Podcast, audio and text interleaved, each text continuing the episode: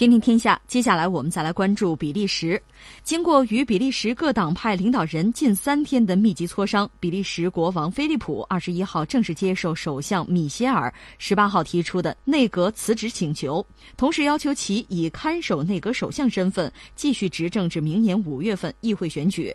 十二月九号，比利时联邦议会第一大党新弗拉芒联盟党因反对比利时政府签署移民问题全球契约而退出执政联盟，米歇尔因此被迫对内阁进行重组。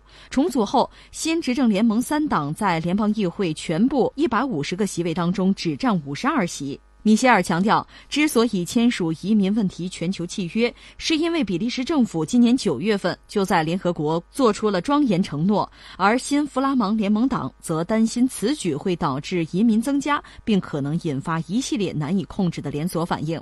分析人士指出，由于各党分歧难消，而且没有任何一个政党在议会当中占据绝对多数议席，因此今后一段时期，比利时仍然可能面临政治动荡。比利时舆论普遍认为，新弗拉芒联盟党在移民问题全球契约问题上展现强硬立场，不惜为此退出执政联盟，目的是在明年议会选举当中吸引右翼选民的选票。那你这条新闻里面涉及到其实很重要的两个关键词，一个就是比利时啊，另一个就是那个全球契约，它是所谓移民问题全球契约，而且是联合国主导的，所以给人一种感觉，让我们中国人觉得这是挺大的一个事儿，挺神圣的一个事儿哈。但实际上情况可能比我们想象的要复杂。我们一样一样说，先说这个全球契约，这个事儿说起来可早了，因为移民包括难民问题在全球范围内，你看全球化之后。那就成为大家都关注的一个话题，特别是最近这些年，特别像叙利亚内战爆发之后，欧洲饱受难民之苦啊，这我们都不用说了哈，一直就是这样，造成社会矛盾啊，包括这个执政党遇到的一个麻烦啊，公众的不满啊，积聚了很久了。而且这美国现在最直接的问题就是，他不是把难民，就是从中美洲跑过来的难民或者叫移民吧，就堵在墨西哥了。人家墨西哥招谁惹谁了？这是上不来出不去的这么个状况，这不修墙吗？就这些事情，实际上都可以看作是移民和难民问题给很多国家带来的困扰，很现实的挑战。那这些问题也不是今天我们才意识到，之前大家就想到了，包括谁呢？美国之前的那个总统奥巴马，所以在他那个时代就有一些想法，还有很多国家提议，就从联合国这个层面，咱商量商量怎么办啊？有什么原则？有什么说法没有啊？就有。实际上，我们讲现在这个所谓全球契约吧，我开个玩笑，里边还有人家奥巴马的汗水啊。但正因为是他，那你想特朗普能干吗？肯定不干啊，得否了。所有他的政治遗产全部不干呐。你看，就特别可笑的一个事情。你说美国人这干的什么事儿哈？而且我们要说，这个契约没有什么全球的强制的约束力，就是个意思，大家表个态，就这么个东西。所以你看呢，这个古特雷斯。就联合国秘书长他就讲这个全球契约这个东西哈，就是没有法律的约束力，它是以国家主权、责任分担、非歧视和人权等价值观为基础，认识到。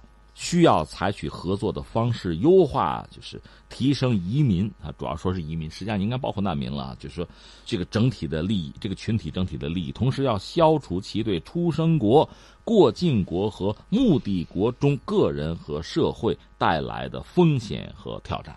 从联合国这个层面呢，关注这些事情当然是必须的。而且这些年，就是你看到很多悲惨的消息，移民啊、难民的这个死亡非常多。前两天就在这个美墨边境，不有个小女孩死掉了吗？就类似这样的事情，真的让人就很痛心。都是人，怎么就生活在这样一个，这可以叫水深火热了。在这么一个状态下，既没能很好的去建设自己的国家，推动自己社会去进步。你毕竟属于一个族群、一个社会啊、一个国家，应该是想办法建设好自己的家园嘛？怎么就不能这么做？为什么都要像？他们心目中某些发达的国家去，可能要过更好的日子，是吧？呃，由此带来非常复杂的这个混乱呀、矛盾啊、纠纷啊、冲突，又解决不了，真的是这个状况。当然说很多事情你不能把板子拍在难民或者移民本身，拍到他们身上。你比如说中东这个乱局，你比如叙利亚内战，你让他们怎么办？是吧？跑吧。而且我们也知道，真正跑出来的还不是赤贫的人，对，可能还真的是在当地算中产吧。这个问题就很复杂了。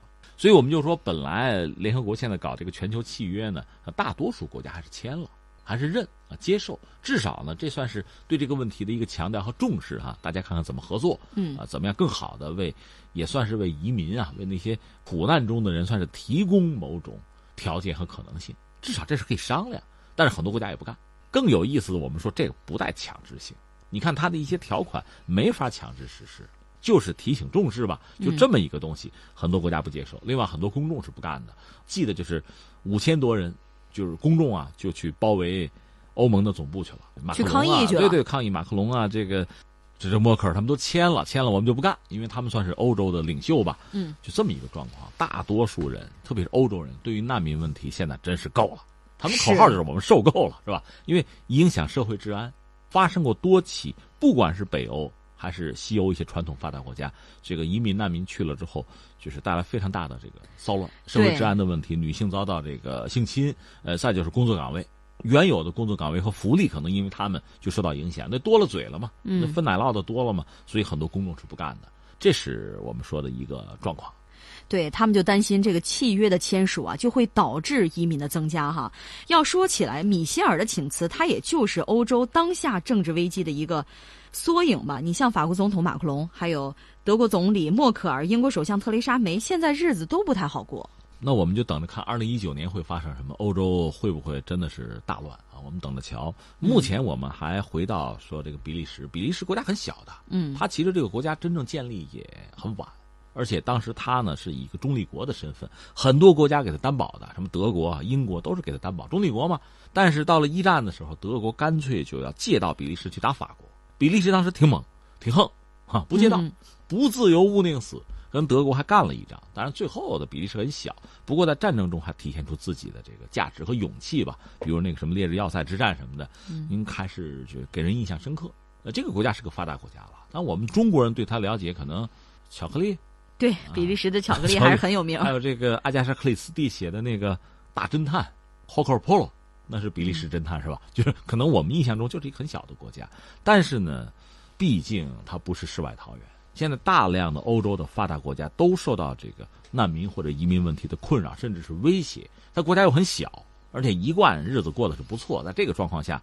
公众确实是是不满意的，嗯，这里边主要两个问题，一个呢，确实它是发达国家，日子过得不错啊，但是呢，从经济发展来讲，也是停滞，就没有太多的这个给人发展啊期待这个东西，所以公众是不满的。另外就是涉及到难民移民问题，大家会觉得你这个政府无能嘛，缺乏管理国家和社会能力，那就民粹抬头。他也有选举嘛？刚才你说了，现在很多政治人物、很多这个政治的组织做这样那样的表态，都是在布局为大选做准备。其实不光是他，别人也是这样。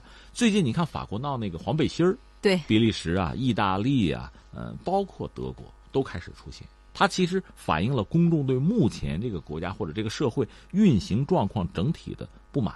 对，那你说你你想怎么改变？你的诉求是什么？五花八门啊，不同利益群体想法肯定是没有统一的诉求，所以这个也给解决问题带来很大的困扰。反正我就不满了，我不满，现在找一个口子我就要表达。那现在移民难民问题，你们这联合国这契约，这正好是个口子，我就要表达不满，所以就出现这么一个局面。